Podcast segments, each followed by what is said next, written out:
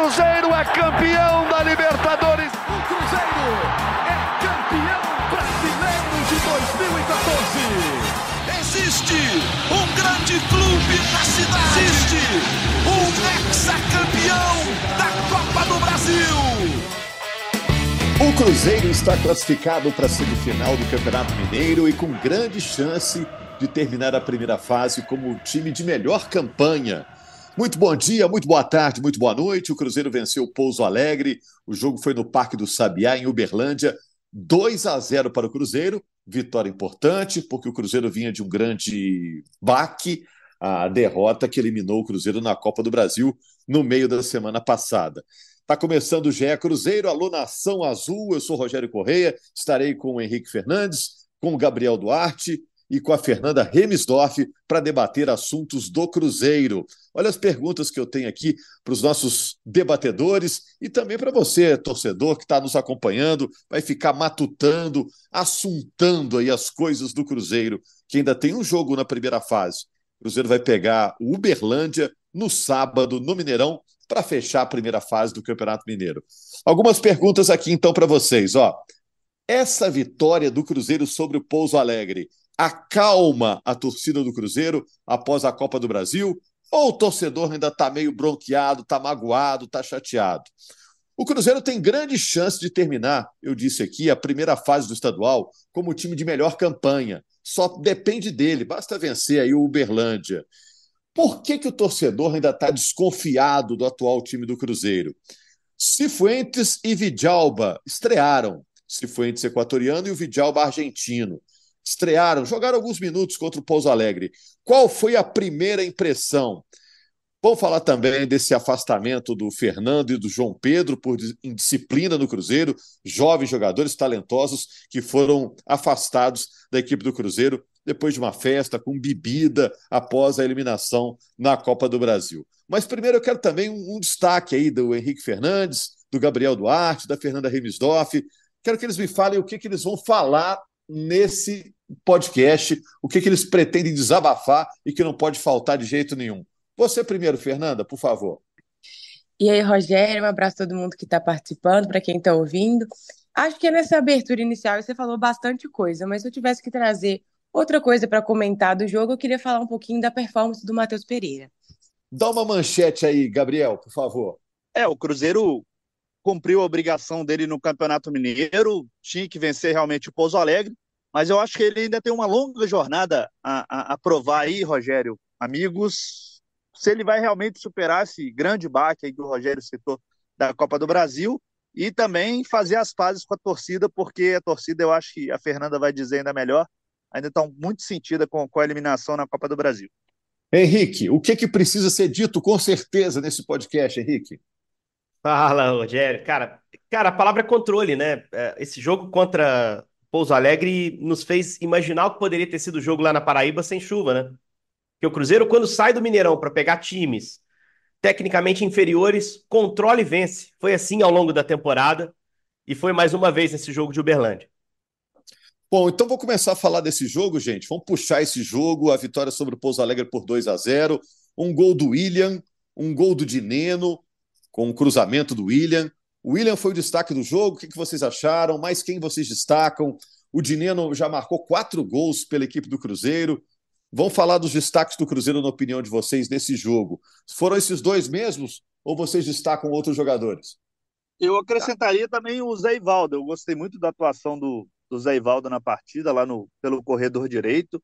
É claro que ele teve pouco trabalho assim defensivo, vamos dizer assim, é, do que geralmente é, o Cruzeiro vai ter no Campeonato Brasileiro, na Copa Sul-Americana, inclusive.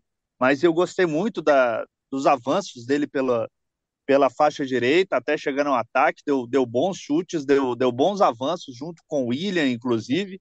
Eu também destacaria o Zé Ivaldo, eu acho que o William realmente foi muito bem lá no, lá no corredor direito, deu, deu cruzamento também para o Dineno, fez o, o, primeiro gol depois do passe do Marlon.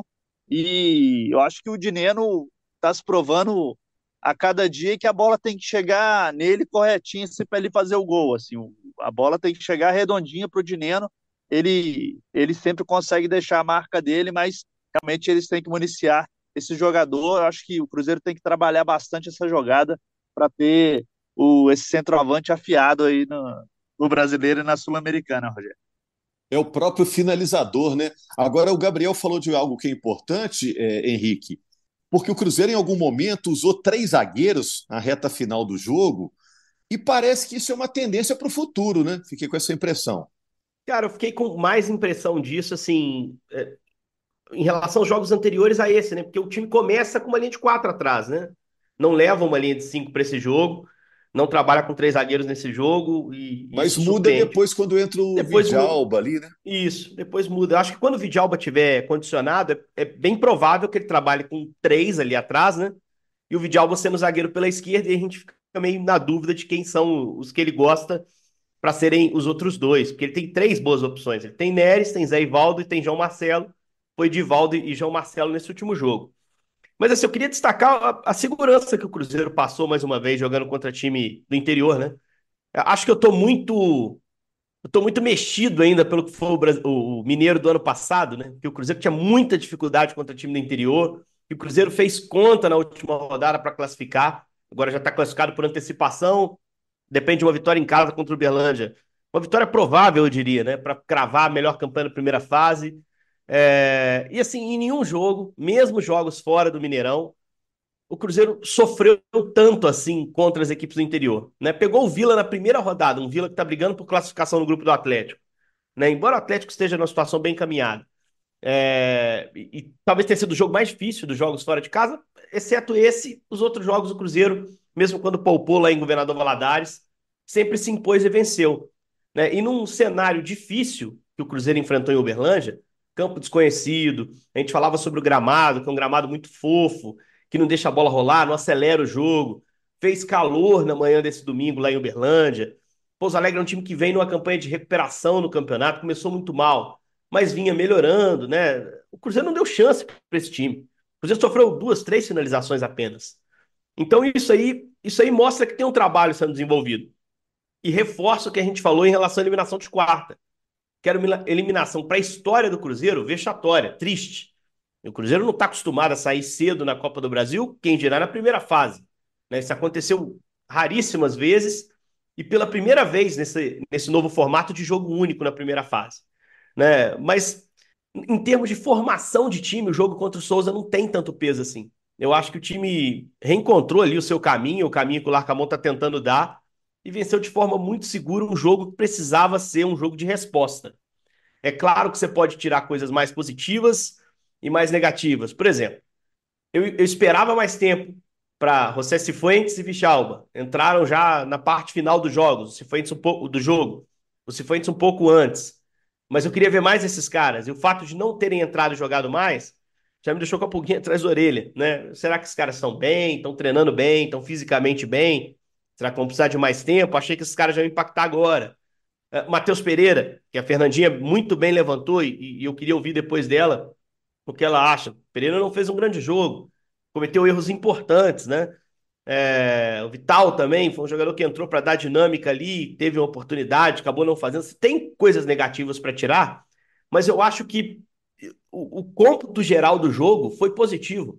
Né? Foi de um Cruzeiro com uma capacidade de se manter nos trilhos, de um Cruzeiro com a capacidade de cravar uma classificação dentro do campeonato estadual, que o Cruzeiro precisa ganhar, que não ganha muito tempo desde 19. Né? Então, assim, eu acho que é um jogo para gente, para o Cruzeirense celebrar, mais do que colocar uma, uma pulga atrás da orelha. Acho que vai cravar na próxima semana o primeiro lugar. E aí abre um caminho, né? Para um time que está em formação, e um time em formação, a gente tem que aceitar a oscilação. É importante você chegar a uma semifinal, uma final, Rogério, com a possibilidade de, de passar com um empate no placar geral, né? Com a possibilidade de decidir em casa ao lado da torcida que nunca deixou esse time na mão. Então eu acho que, que o Cruzeiro faz um caminho legal para se credenciar na hora da verdade, que é a hora do mata-mata, para voltar a ser campeão mineiro, né? Principalmente porque os rivais também oscilam, né?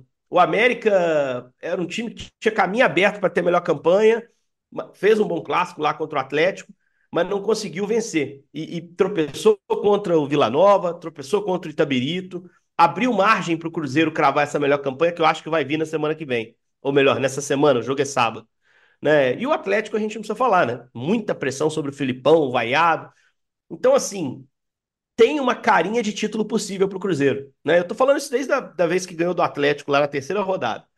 Mas à medida que o campeonato avança, tem uma carinha. O time não saiu do trilho quando teve uma armadilha para isso, com a eliminação da Copa do Brasil. E eu acho que essa é a grande notícia que a gente tem que trazer aqui na edição de hoje do podcast. Pessoal, só um instante e a gente já volta. Deixa eu só fazer uma correção aqui, corrigir o que eu falei aqui, pedindo desculpas. Na hora que entrou o Vidalba, ele entrou no lugar do Marlon. Então o Cruzeiro seguiu com dois zagueiros, né? É porque existe uma tendência do Vidalba entrar ali como um terceiro mas, zagueiro mais não, frente, mas ali, né? mas ali ele entrou, ele entrou como um terceiro, porque o Robert estava no corredor ali àquela altura do jogo. O Robert, aliás, entrou bem pelo lado esquerdo, o Robert, hein? É, que é raro. Não, tinha, não, me lembrava do Robert entrando pelo lado esquerdo, o Gabi, a Fê pode me ajudar. Mas não lembro do Robert entrando pelo lado esquerdo, ele entrou jogando bem. O Robert tinha deixado a imagem ruim no clássico contra o América, para mim perder a posição ali. Fez um clássico muito ruim, muito abaixo, saiu ainda no primeiro tempo. O Robert entrou direitinho é que... no jogo, entrou jogando bem. É porque aí seria mais um improviso, né? Eu acho que para o futuro será William numa ala, Marlon na outra, e aí três zagueiros.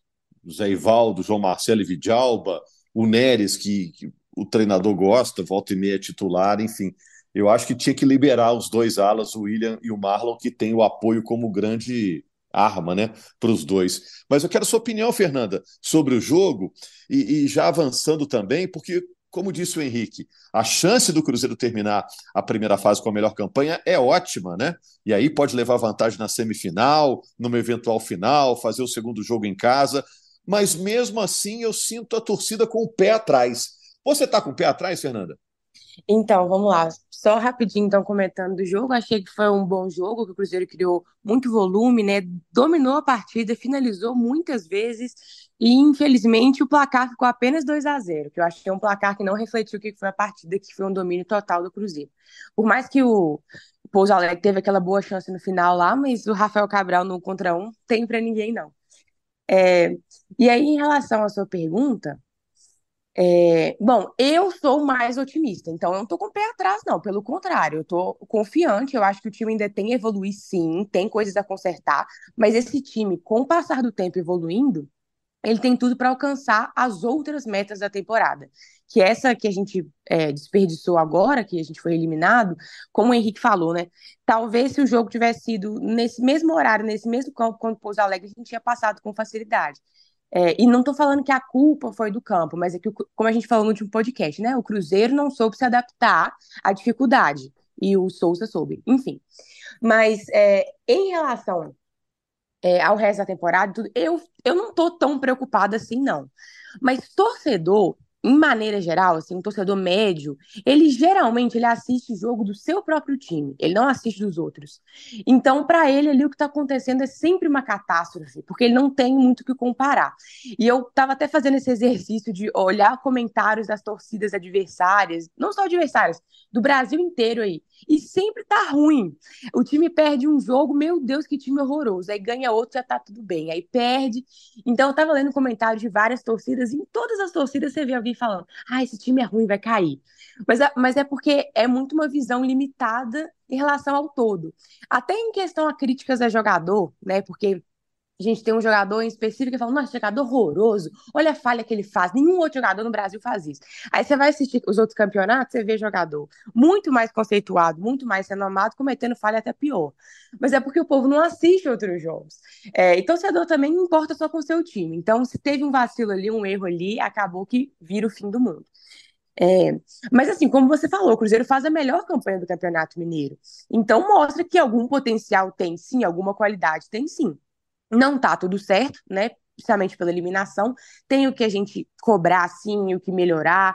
É, essa eliminação fez gerar uma cobrança muito grande em relação ao título do Mineiro, em relação a avançar na Sul-Americana e até ir melhor no Campeonato Brasileiro. Mas eu acho que o time tem capacidade. Eu, eu confio muito na defesa. Inclusive, gostei muito de o Marcelo e Zé Ivaldo. Para mim, essa é a defesa. Temos ótimos laterais. É, a volância ali, gosto muito do Romero, achei que o Cifuentes entrou muito bem. E aí o ataque tá melhorando. Temos um, finalmente um centroavante, ele tá com uma média muito boa, um gol cada duas partidas. É, ele já fez quatro gols O nosso antigo centroavante fez seis no ano inteiro. Então a gente teve uma evolução. Não dá para você falar, ai, que esse time do Cruzeiro é pior do que o ano passado. Não é, é muito melhor.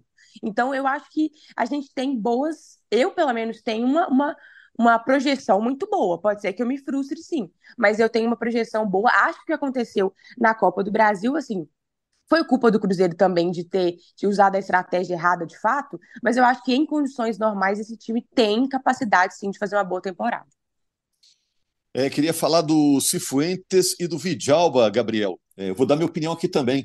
Gostei do Cifuentes, os poucos minutos que ele jogou, pareceu um cara de personalidade, que tá afim, pediu para cobrar uma falta uma hora ali, o Matheus Pereira não deixou, vê o jogo de frente com boa visão de jogo, parece um cara habilidoso senti firmeza. Foram só primeiros minutos, vamos observar mais, mas senti firmeza. E o Vidalba, mais experiente, né, 29 anos, também é, não sentiu a estreia, na minha opinião, pelo menos.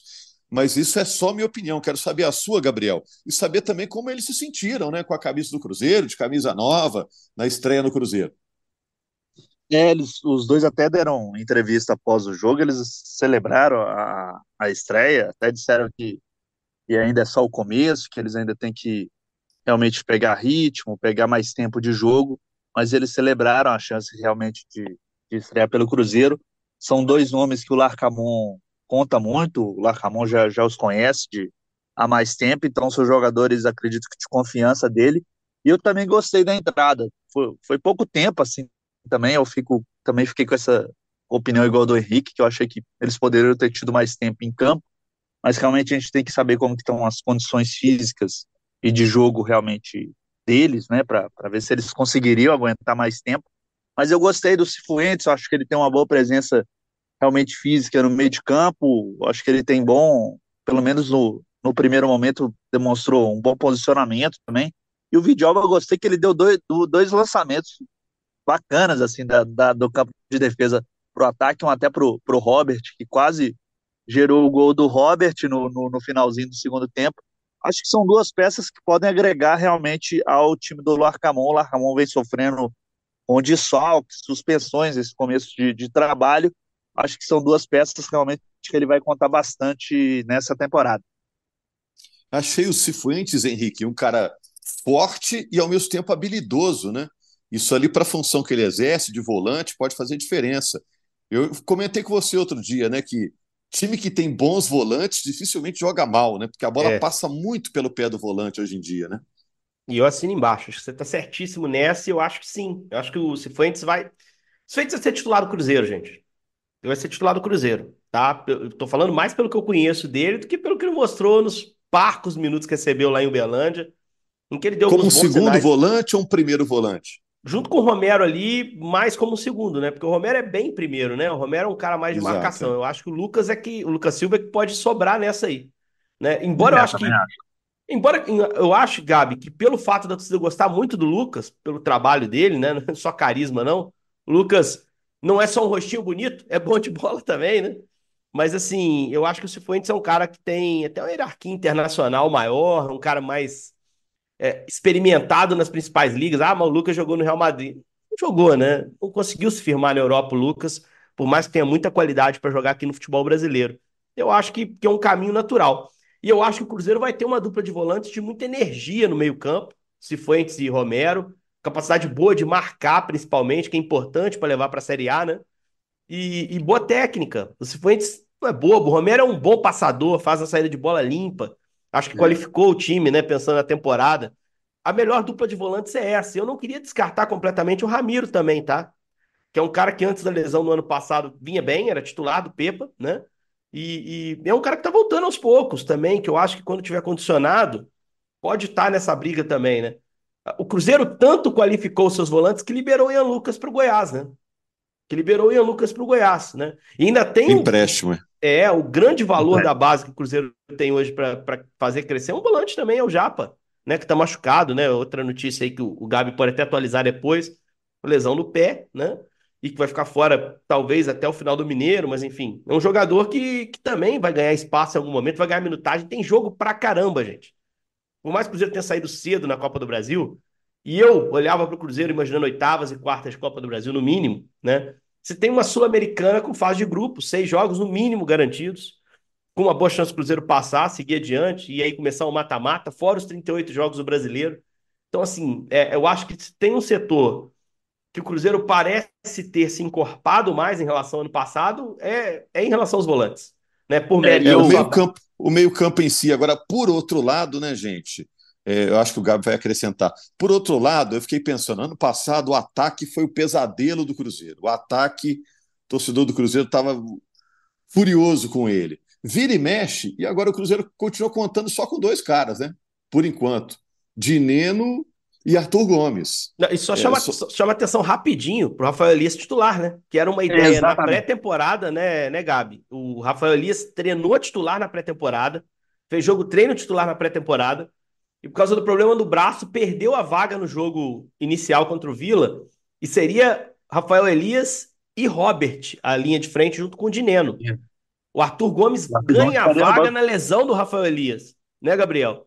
E aí hoje o Arthur é titular e o Rafael entrou como titular pela primeira vez. Eu acho que o, o Larcamon vê o Rafael Elias como titular, como um segundo atacante titular encostando no Dineno. E você, Fernanda, acha que o papagaio, o Rafael Elias, vai ser titular também?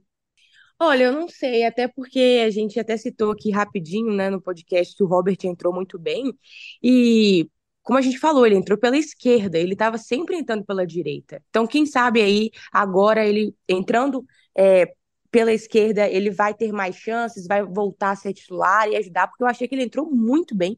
Ele fez umas jogadas ali muito interessantes, então pode ser que ele seja uma opção. É, fico muito triste do João Pedro e do Fernando não estarem disponíveis, né? Porque para mim eles têm uma qualidade muito boa e poderiam agregar muito, mas eu entendo totalmente o afastamento, né? É, aí eu não sei como é que vai ser a escolha do, do, do, do Nico para as próximas partidas. Eu até não, não desgostei muito do, do, do, papagaio, não, mas não achei que ele acrescentou tanto. Então ainda estou na dúvida, não sei se seria ele a minha escolha de titularidade. E ainda falando do ataque, para a gente permanecer no assunto, o Dineno, quatro gols, a média dele é meio, é meio gol por jogo, né? São oito partidas e quatro gols. Para a Série A, ele é o centroavante mesmo? Você acha que essa questão já está resolvida? Ou lá Eu na acho. frente o Cruzeiro pode precisar de um outro cara? Não, Eu quero assim, ver como é... que o Rafa Silva vai voltar também, Fernando Henrique e Rogério. Quero ver se ele vai conseguir ter uma sequência para o Cruzeiro ter uma ter mais opções também no ataque, caso aconteça porque, alguma coisa com o Dineno, sabe? Até porque ele pode entregar a posição do Dineno e também do Rafael Elias, né? Se é que vai, vai ter uma dupla de ataque, um segundo atacante, o Rafa Silva faz os dois, né, Gabi? Exatamente, exatamente, faz os dois, é. mas a gente, o Cruzeiro precisa de uma sequência com o Rafa, o Rafa precisa realmente ter uma sequência de jogo, é, infelizmente ele está fazendo um tra trabalho de fortalecimento, o Cruzeiro disse que não teve lesão, mas ele está fora aí há quatro jogos. Foi mais uma opção que o Larramon não teve nessa sequência de, de jogos aí no, no, nas últimas semanas, né? É, em relação ao Dineno, só uma observação, é que com essa média dele, se ele conseguir manter, ele faria 19 gols no Brasileirão. E o artilheiro do Brasileirão passado fez 20. Então ele literalmente iria disputar a artilharia. Ô Fê, qualquer atacante que te entrega 10 gols no Campeonato Brasileiro te ajudou. Qualquer atacante. Exato. Isso é ponto para danar. Isso é ponto demais.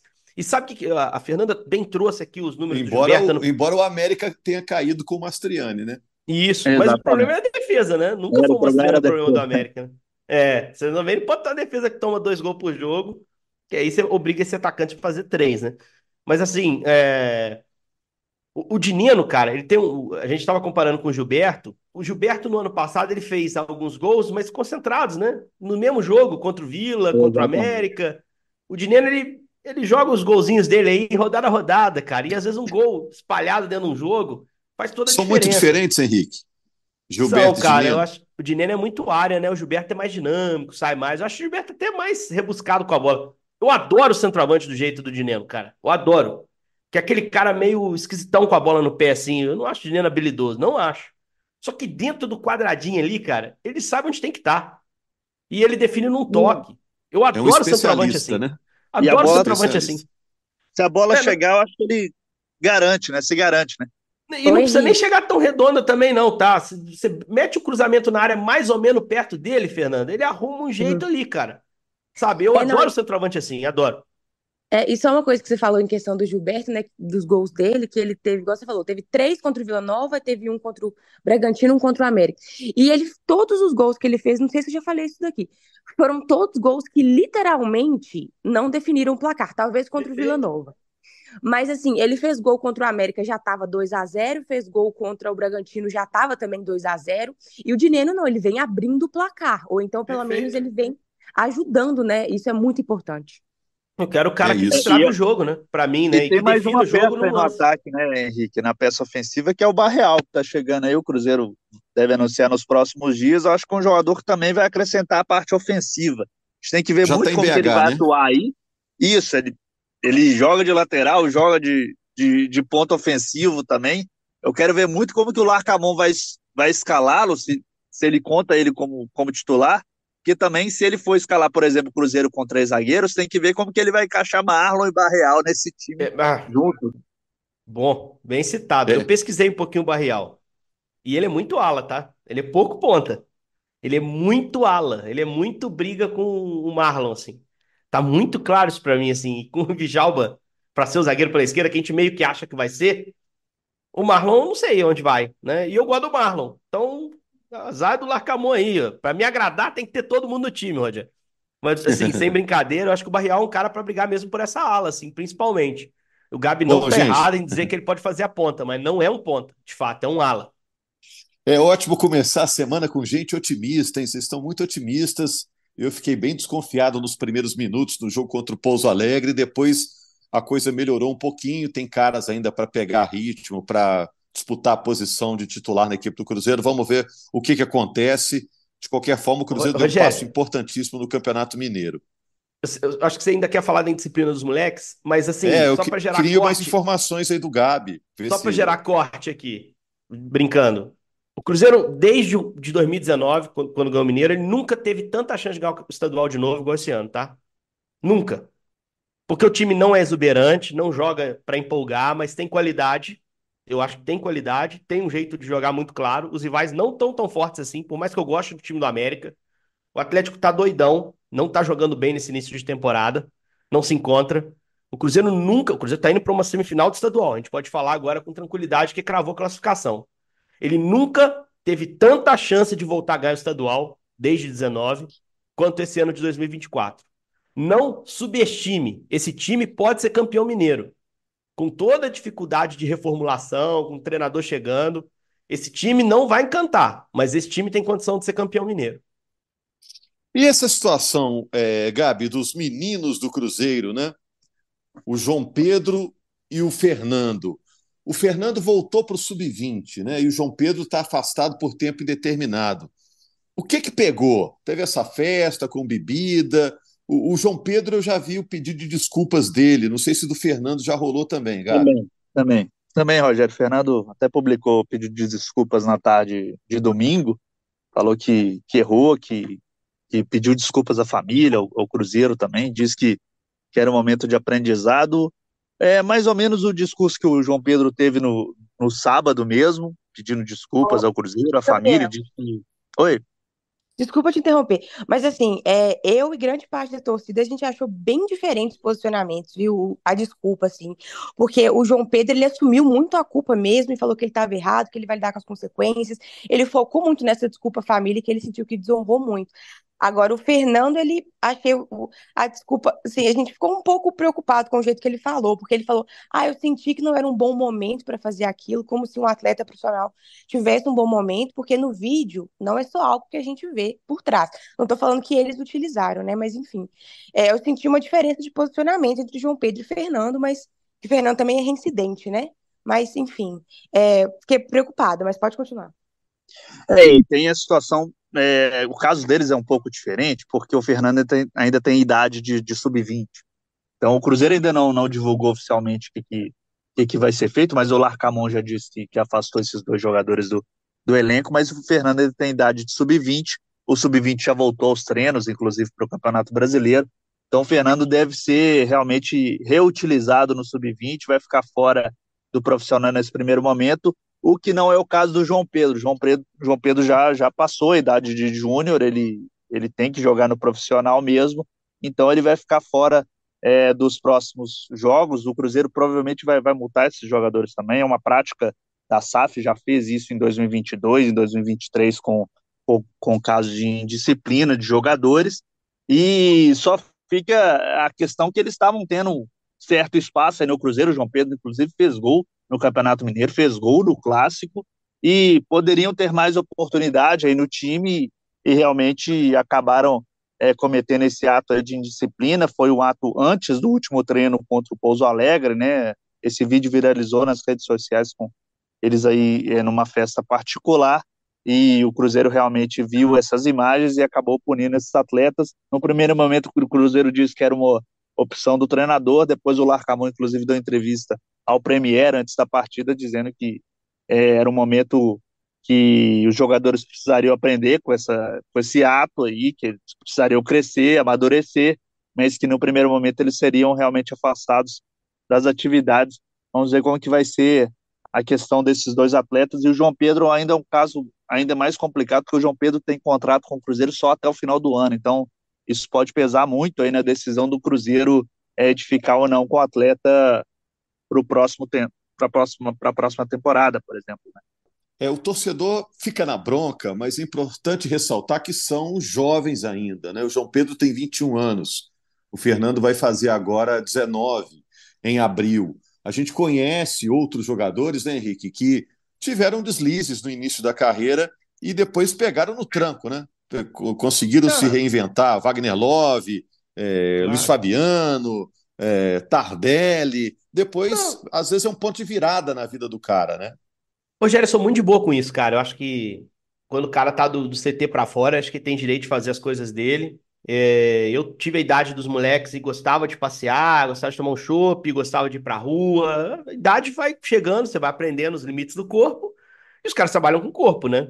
Mas por isso que você não foi jogador, pô. Por isso que eu não fui jogador também. Falta um pouquinho de qualidade com a, com a pelota também. Mas assim, interesse também. Nunca tive interesse em ser jogador. Mas assim, o, eu acho que tem que punir. Eu não sou muito a favor de afastar do time, porque o time se prejudica. Eu acho que a melhor punição é a multa financeira. Isso é pré-acordado normalmente, tá? O elenco sabe o que, que acontece se tiver tipo, esse tipo de indisciplina. Sabe é, quanto que... tem código de ética, inclusive. Isso, eles, isso, os garotos sabem de tudo isso. Não é surpresa para ninguém, né? Sabe exatamente o percentual que vai ser abatido do salário. Eu sou muito a favor de abater do salário, porque, evidentemente, você se colocou na condição de não conseguir treinar e jogar bem. Eu acho que o treinador tem direito de tirar do time, mas eu acho que afastar, assim, é, é demais, né? Claro que a Fernanda levantou okay. a questão da reincidência, porque no ano passado teve um episódio, o pessoal falou em Goiânia, que o Fernando talvez estivesse envolvido. Eu não tenho informação, não estava em Goiânia. Mas assim, quando começa a ser reincidente também, né? Você tem que começar a olhar para isso, né? Tem um problema ali que pode ir além de um deslize numa semana que não deveria ter, ter nada. Depois de quarta é semana para treinar e trabalhar bem, para fazer um bom jogo domingo como fez. E os moleques pisaram na bola. Mas cancelar, tirar do Cruzeiro por causa disso, afastar do time definitivamente, não. Eu acho que é punir, educar, ensinar o caminho, porque não dá para ser desse jeito, e monitorar. A partir de agora, perdeu o voto de confiança. Vou ficar de olho na tua rede social, vou ficar de olho no que tu vai fazer fora de campo, infelizmente, porque eu te dei a chance de ser correto profissionalmente não foi, né? E os meninos pisaram na bola. E hoje Exato. em dia todo mundo e tá fizeram tá mal para rede social, né, Rogério? Uhum. Hoje Verdade. em dia todo mundo está monitorando os jogadores qualquer passo, né? Verdade. E fizeram mal para a imagem do clube, né? Hoje os clubes são empresas, são SAFs, fizeram muito mal para a imagem do clube, está aí no noticiário de uma maneira negativa. Mas, enfim, Cruzeiro joga no sábado contra o Berlândia, no Mineirão. A gente vai ficar ligado nesse jogo. Na segunda, a gente repercute aqui no podcast. Muito obrigado Nação Azul pela audiência mais uma vez. Obrigado a todos os nossos debatedores e ao Marcelo Jordi na edição. Até mais.